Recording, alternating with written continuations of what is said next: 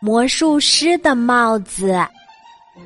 有一顶帽子，他很想成为魔术师的帽子。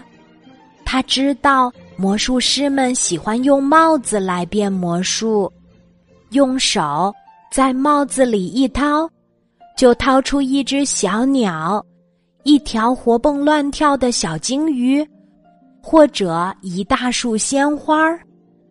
他梦想着成为这样一顶神奇的魔术帽，可是他却被一个小男孩的妈妈买走了，成为了小男孩的帽子。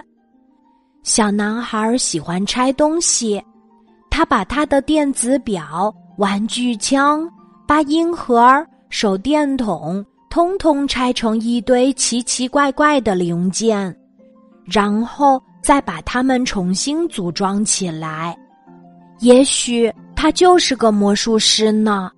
帽子满怀希望的想着，但是小男孩埋头在他的零件堆里，对他的新帽子不理不睬。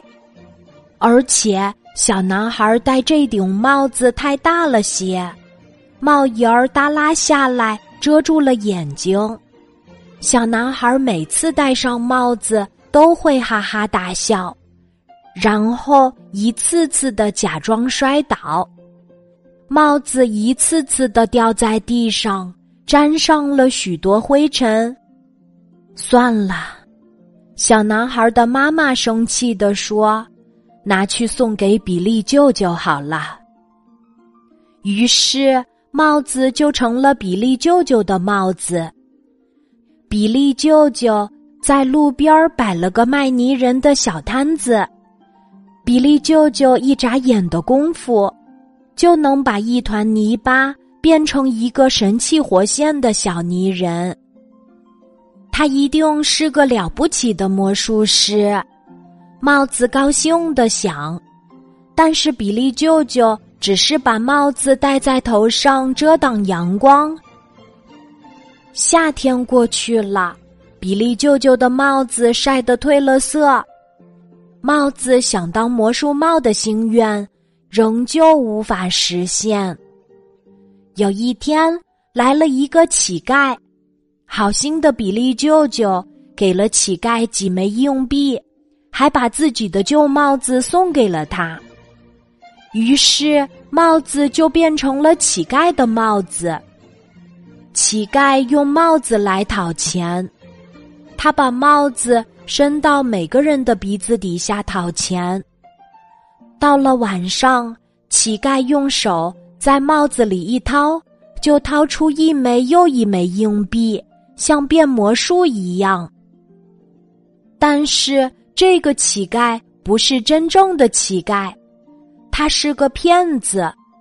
他骗到钱以后。就去喝酒，喝好多好多酒。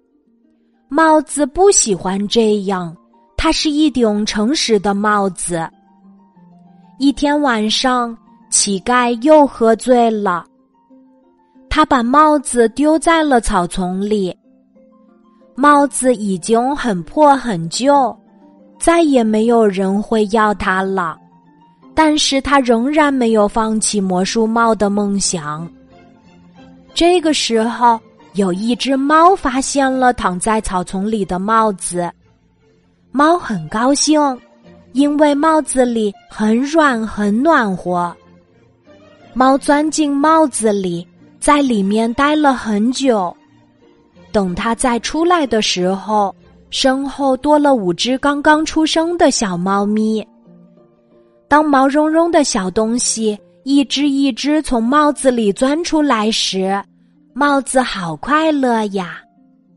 我终于成了一顶魔术帽，他对自己说。